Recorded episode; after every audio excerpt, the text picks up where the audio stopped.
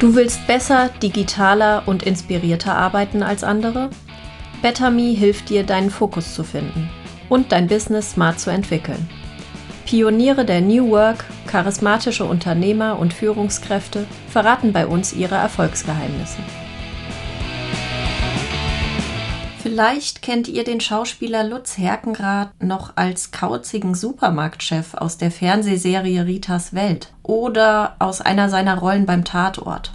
Neben der Schauspielerei begleitet Lutz aber schon seit mehr als 15 Jahren Unternehmen und auch Führungskräfte bei Veränderungsprozessen. Für die heutige Folge von Better Me hat Lutz seinen Schauspieler-Werkzeugkoffer aufgemacht. Ihr lernt in den nächsten 20 Minuten, wie ihr eure digitale Präsenz noch verstärken könnt, was der Ausstrahlungskiller Nummer 1 ist und wie man Widerstände bei Veränderungsprozessen in positive Kraft wandeln kann. Lutz, du hast als Schauspieler sehr viel Fernseherfahrung gesammelt, zum Beispiel in Ritas Welt.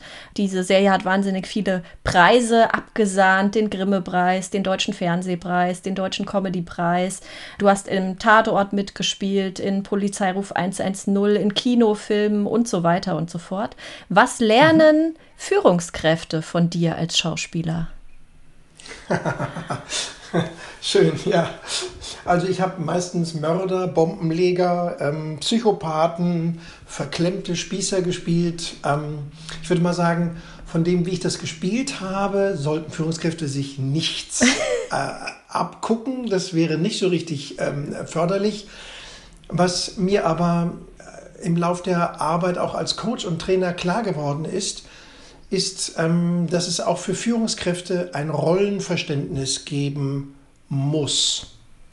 Und da sind wir dann wieder bei den, bei den Prinzipien, die für beide Berufsgruppen ähm, gilt. Wie ist mein Verständnis meiner Rolle in dem Umfeld, in dem ich jetzt gerade zu tun habe? So, und da kann ich wahrhaftig werden, um nicht zu sagen authentisch zu sein. Also authentisch sein heißt ja nicht, dass ich ein Wahrheitsserum schlucke und dann ähm, eigentlich immer alles sage. Das ist nicht authentisch, das ist ganz oft ungezogen, sondern dass es darum geht, in der Rolle aufrichtig zu sein und mir meiner Funktion bewusst zu sein. Wer sind denn deine Kunden, deine Coaches, die Leute, die du trainierst? Ja, das sind sehr viele äh, Menschen aus dem oberen Management tatsächlich. Ich genieße das sehr, dass ich ähm, zum Teil wirklich ähm, Vorstandsvorsitzende oder den Vorstand aus großen Firmen in ähm, Coachings habe bei mir, dass ich sozusagen auf diese Art und Weise Einblick bekomme in diese Unternehmen und wenn ich längere Zeit mit den Menschen arbeiten darf oder mit einer ganzen Gruppe, auch eine Kultur mitbestimmen kann. Ich meine, das ist natürlich eine Sensation für mich als Schauspieler, dass ich jetzt auch in einer großen Bank oder in einer großen Versicherung ein- und ausgehe und da wirklich etwas bewirken kann. Das ist toll. Kannst du ein Beispiel nennen, wo du erlebt hast, ähm, dass sich die Kultur von A nach B entwickelt hat während deiner Begleitung? Ja, ich habe ähm, ein Beispiel aus Österreich, eine große österreichische Bank, ähm, wo ich die Freude hatte, den Generaldirektor schon vorher aus der Arbeit zu kennen. Und der hat mich dann, als er dort berufen wurde, gefragt, ob ich bereit wäre, den Wandel in dieser Firma zu unterstützen. Und es ging um Mut. Es ging darum, wie die ähm, Hauptabteilungsleiter und die Abteilungsleiter ihre Position auch gegenüber den Vorständen behaupten können, wie sie sich klarer positionieren können. Und da gab es wohl eine sehr strikte hierarchische Hackordnung vorher, die einfach Kreativität erdrückt hat. Und das ist nach einem Jahr, ich bin sehr, sehr oft in Wien gewesen, dieser wunderschönen Stadt, ähm, tatsächlich anders gewesen. Also es gab dann sehr viel mehr Diskussionen, es gab sehr viel mehr Streit auch. Und zum Schluss haben sie mir gesagt, ja, Herr Herkenrath, wir treffen uns jetzt manchmal und sagen, wir machen jetzt Herkenrad ohne Herkenrad. Das ging mir runter wie Öl natürlich und das war ein großes, großes Gefühl. Ich bin sehr dankbar dafür, dass ich das tun darf. Unter anderem sind deine Kernthemen Präsenz, Ausstrahlung und äh, Durchsetzungsvermögen. Wie haben sich diese Fähigkeiten insbesondere in den letzten Monaten verändert? Gibt es so etwas wie eine digitale und eine analoge Präsenz? Ja, schönes Bild. Also ich glaube nein, Ich glaube, dass Präsenz, wenn jemand präsent ist im äh, Live-Meeting, dann gelingt es ihm auch leichter, in einem Online-Meeting präsent zu sein. Also die grundlegenden Prinzipien sind gleich. Mit einer großen Einschränkung. Die technische Umsetzung über Kamera, Bildschirm, Mikrofon, kleiner Ausschnitt bedarf einiger technischer Anpassungen. Also als Beispiel, wenn ich live eine Produktpräsentation halte vor 20 Leuten, muss ich anders reden, als wenn ich 20 einzelnen Menschen gegenüber sitze in ihren Homeoffices oder wo auch immer die sind und mit denen rede. Das ist nämlich dann ein Gespräch eins zu eins und nicht eins zu viele. Das heißt, darauf muss ich sehr achten, dass mein Ton ein persönlicher wird, ein direkter wird. Pausen funktionieren nicht so gut online. Hintergründe, das ist jetzt wieder Technik, sind wahnsinnig wichtig. Also kein Gegenlicht, ähm, das Jackett gerade sitzt, ähm, all solche Geschichten, ja, dass, dass die Farben im, im Hintergrund stimmen. Wir sind visuelle Wesen. Wir, wir, wir fangen sehr vieles über die Optik auf. Und ähm, da ist noch ganz viel Luft nach oben, wenn man dann die Technik beherrscht hat und das Mikrofon sogar funktioniert, was ja eine Sensation ist, das tut es ja ganz oft nicht. Also wenn das alles dann bewältigt ist, dann kommt eigentlich das Wie im Dialogen, im, im, im, im digitalen Dialog. Schnellere Botschaften, kürzere Botschaften, direktere Ansprache, und sauberer Hintergrund. Gilt das auch für die Ausstrahlung? Haben wir die gleiche Ausstrahlung über den Bildschirm wie bei einem persönlichen Treffen? Ja, jetzt muss ich wieder grinsen. Also ähm, für viele Schauspielerinnen ist es ganz ähm, furchtbar, dass man im Fernsehen einfach immer dicker aussieht, zum Beispiel als in Echtigkeit. Mhm. Ja?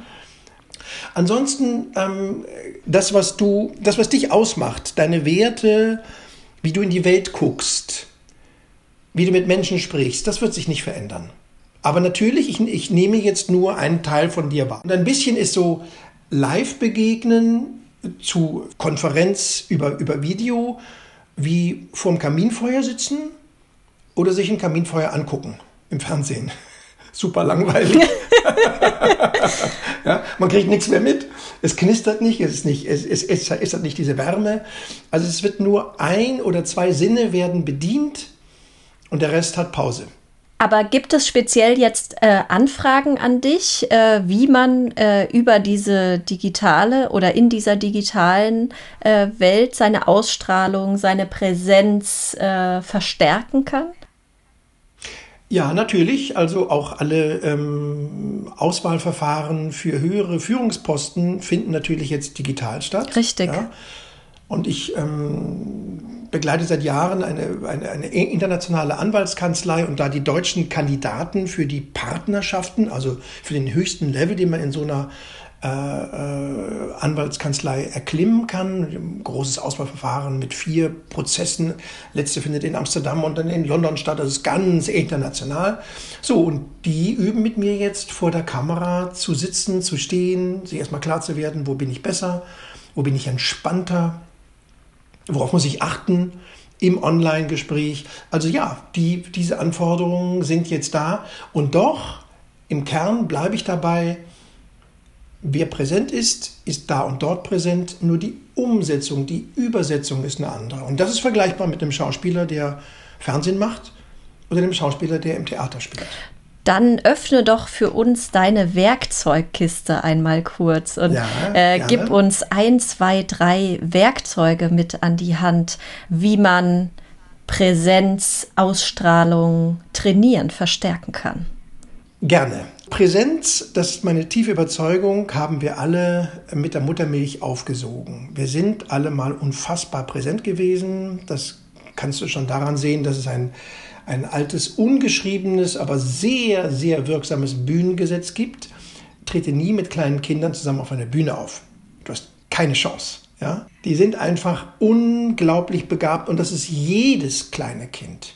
Und der Satz, das muss jetzt richtig gut werden, dieser Satz ist bei denen noch völlig unbekannt. Das ist übrigens der Ausstrahlungskiller Nummer eins.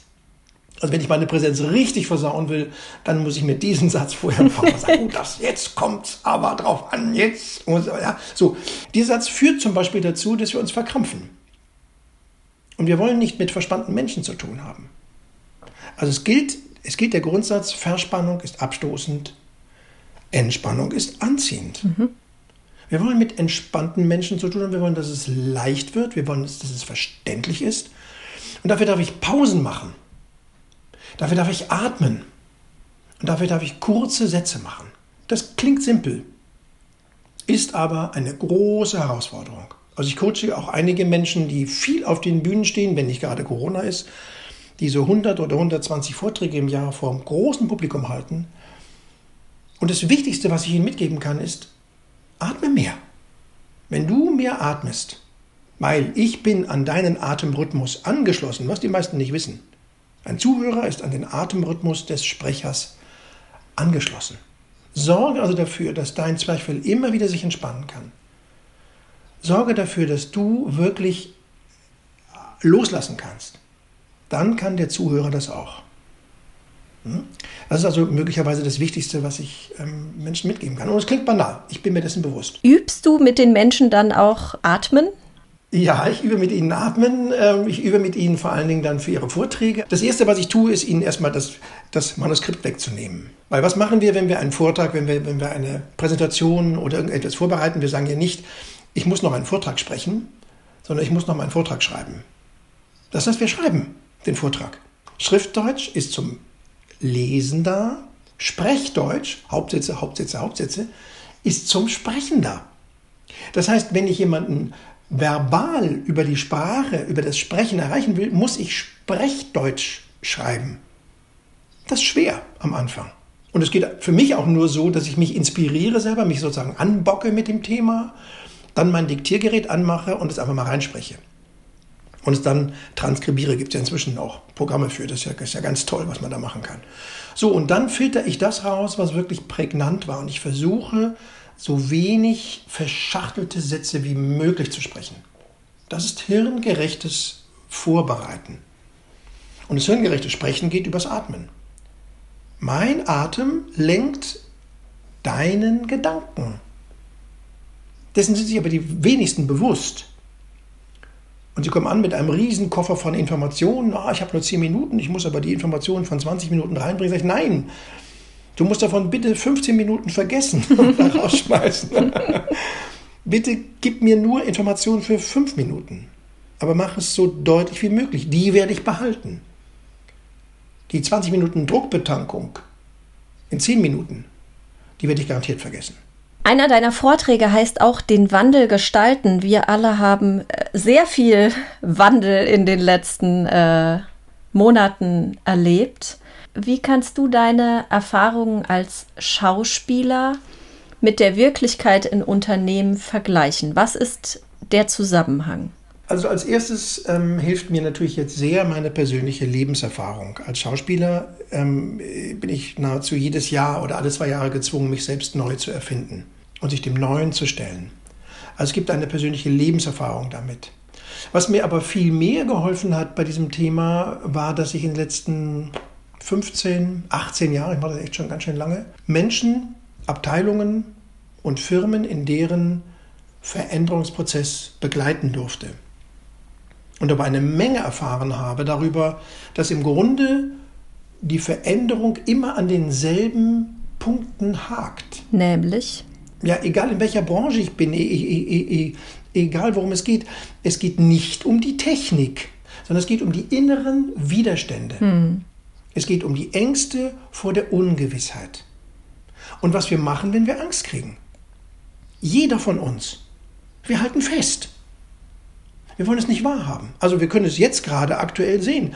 Corona ist ein, ein, ein solcher Changemaker, wie es kaum einen vorher gegeben hat. Und doch gibt es immer noch eine erkleckliche Anzahl von Menschen, die sagen, das ist Quatsch. Corona gibt es gar nicht. Ich weiß gar nicht, wie viel ich rauchen müsste, um auf diesen Satz zu kommen. Ja? Aber wir leugnen das Offensichtliche, wir halten uns an dem fest, was uns alt und vertraut vorkommt. Und das ist die große, große Gefahr, dass wir dabei umkommen. Also viele Unternehmen werden es nicht schaffen, diesen, diesen unglaublichen Wandel mit, mitzugehen, weil sie voller innerer Widerstände sind. Mhm. Die wichtigste Botschaft ist für die Führungskräfte, die so einen Wandel anstoßen müssen, dass sie die Widerstände ihrer Mitarbeiter und ihre eigenen Widerstände anerkennen. Ich kann noch so sehr zu denen sagen, das wird alles ganz toll, es wird überhaupt keine Schmerzen machen. Das ist übrigens gelogen, das stimmt natürlich nicht, es macht Schmerzen. Mm. Ja. Und es wird auch nicht alles ganz toll. Und es wird doppelt so lange dauern, wie es äh, angesetzt ist, und es wird sehr viel teurer werden. Das muss ich Ihnen vorher sagen. Aber ich darf Ihnen Hoffnung machen. Hoffnung ist ein unglaublich starker Motor. Hoffnung bringt mich nach vorn. Und ich darf nicht enttäuscht werden. Und akzeptiert, dass Widerstände da sind. Die Widerstände sind nämlich ein großer Motor, wenn ich sie richtig anpacke, wenn ich sie richtig wahrnehme. Ja, also ganz oft kommt ein Ja, aber von einem Mitarbeiter. Immer, eigentlich immer. So, und jetzt äh, muss ich unterscheiden. Es gibt zwei Ja-Abers. Es gibt das Ja, aber, das sachlich begründet ist. Dieses Ja, aber muss ich ernst nehmen. Weil natürlich der Mensch an seinem Arbeitsplatz sehr viel genauer weiß als ich, was diese Veränderung möglicherweise für Auswirkungen für ihn hat. Und dann gibt es die Ja-Abers, die eigentlich nur gefühlsmäßige Ja-Abers sind. Ja, sogenannte Scheinrationalisierungen. Die erkennen wir daran, dass die ganz oft ihre Gestalt wechseln. Heute sage ich ja, aber wegen, weil der Himmel äh, ist grau. Morgen sage ich ja, aber weil es zu kalt ist. Übermorgen sage ich ja, aber ähm, ähm, weil ich meine Schuhe nicht finde. Also diese, dieses Ja, aber wechselt sich ständig. Und dann weiß ich, aha, es geht nicht um die fehlenden Schuhe. Es geht nicht um, um den Regen. Es geht nicht, es geht um diese Dinge nicht, die jetzt angesprochen werden. Der Grund sitzt tiefer. So, und jetzt darf ich meinen Empathiemotor anschmeißen und rauskriegen, was bewegt denn den Mitarbeiter oder die Mitarbeiterin im Kern. Und das darf ich respektvoll ansprechen. Und dann passieren Wunder. Wunder, weil Menschen sagen dann irgendwann ganz leicht, ja, so ist es. Ja, das stimmt. Hm. So, und das darf jetzt da sein. Ja, und wenn es da sein darf, kann es auch kleiner werden. Du hast gerade noch mal über Authentizität gesprochen. Ähm, darum ging es auch äh, am Beginn unseres Gesprächs. Wie ist das mit der Authentizität bei Unternehmern und Führungskräften? Es ist schon wichtig, dass ich den Menschen spüre. Ich muss also spüren, was ihn antreibt, ihn oder sie antreibt. Und ich habe ein sehr feines Gespür dafür, ob er nur so tut, als ob. Oder ob ich das für wahrnehmen kann. Dazu gehört das Stichwort Vertrauen. Mhm. Also ein Mensch, den ich spüren kann, dem kann ich vertrauen. Ich vertraue keiner Funktion. Ich vertraue nicht der Funktion Bundeskanzler oder der Funktion Gesundheitsminister. Aber ich kann ein Stück weit aus den Reaktionen, die diese Menschen an den Tag legen, die ich wahrnehme, erkennen, dass ich einer Frau Merkel vertrauen kann oder auch nicht vertrauen kann. Das ist ja meine eigene Entscheidung. Ja. Das ist ja für den, der Vertrauen bekommt, ein passiver Vorgang. Mhm machen, machen sich so wenige klar. Führungskräfte bitten um Vertrauen. Aber ob der Mitarbeiter sagt, jo, mache ich oder mache ich nicht, ist eine ganz eigene Entscheidung. Was ich dafür tun kann, ist, dass ich konsistent bin. Also ich mache das transparent. Authentisch bin ich immer nur, wenn ich in meiner Rolle klar bin. Also Angela Merkel ist sehr authentisch als Bundeskanzlerin. Sie ist nicht authentisch, was ihre persönlichen Gefühle angeht. Weil sie entschlossen hat oder beschlossen hat, das gehört hier nicht her. Das macht sie schwach. Sie ist immer Bundesrepublik Deutschland. In jedem öffentlichen Interview. Das führt so weit, dass sie, dass sie sich räuspern müsste bei irgendeiner äh, ähm, Konferenz ähm, oder bei irgendeinem Statement vor der, vor der Kamera und hat ein Wasserglas da stehen, benutzt es nicht, dann kommt noch ein Mitarbeiter, stellt noch ein zweites Wasserglas hin und sie trinkt nicht draus. Warum? Weil sie weiß, dieses Bild, dass sie ein Glas Wasser an den Lippen hat, und dann trinkt, dies Bild geht dann nachher rum. Und das ist nicht gut für die Bundesrepublik Deutschland. So, ja. Also sie ist da eine, eine sehr disziplinierte Arbeiterin in ihrer Rolle. Und eine Führungskraft braucht ein Rollenverständnis und braucht den persönlichen Kontakt. Was denkst du, haben Führungskräfte in den letzten zehn Monaten besonders trainieren müssen? Das Loslassen. Bisher konnten Sie immer noch sehen, Herr Müller, Frau Meier sitzen brav auf ihrem Stühlchen oder eben nicht, mit denen konnte ich noch reden. So, jetzt sind die zu Hause. jetzt kann ich die nicht mehr kontrollieren. Ja? Und Hierarchie, äh, Rangordnung spielt nicht mehr so eine große Rolle wie an einem Konferenztisch mit 20 Leuten, wo ich an der Stirnseite sitze. Mhm. Plötzlich ist jeder gleichberechtigt in seinem Kachel. Wir alle haben lernen müssen, loszulassen. Was glaubst du wird bleiben von der aktuellen Situation, sowohl für deinen Beruf als auch äh, für deine Kunden? Also erstmal eine ganze Menge Technikschrott. Wir werden eine ganze Menge Sachen bestellt haben, von denen wir sagen, nee, es hat nicht funktioniert, legst zu dem Übrigen. Ja. Und natürlich haben wir alle jetzt einen Expresskurs in Sachen ähm, Online-Digitalisierung und so weiter gemacht. Ich ja auch. Wir merken, dass viele Gespräche, wo es nur um reinen Informationsaustausch geht, sehr wohl online stattfinden können. Also wenn ich einen Kaufvertrag mache zum Beispiel, ja, äh, wenn ich mir ein Haus kaufe, dann sind wir früher immer zum Notar gegangen. Das wird demnächst online stattfinden mhm. können. Dann wird man online irgendwie einen Fingerprint oder irgendwas finden. So, dann muss ich nicht mehr durch die halbe, halbe Rep Rep Republik eiern. Ja? Also das wird bleiben. Die Fähigkeit dazu, ähm, auch die Vorstellung, dass es schon mal funktioniert hat, für uns Stichwort Hoffnung. ja, total wichtig. Und dann hoffe ich aber einfach sehr, dass der Hunger danach, sich wieder persönlich zu begegnen, wieder zu einer Gegenbewegung führt. Dann äh, danke ich dir für dieses äh, wunderbar inspirierende Gespräch. Sehr gerne, sehr gerne. Alles Gute. Vielen Dank fürs Zuhören. Die nächste Folge hört ihr in zwei Wochen. Better Me, Work Smart, Be Inspired.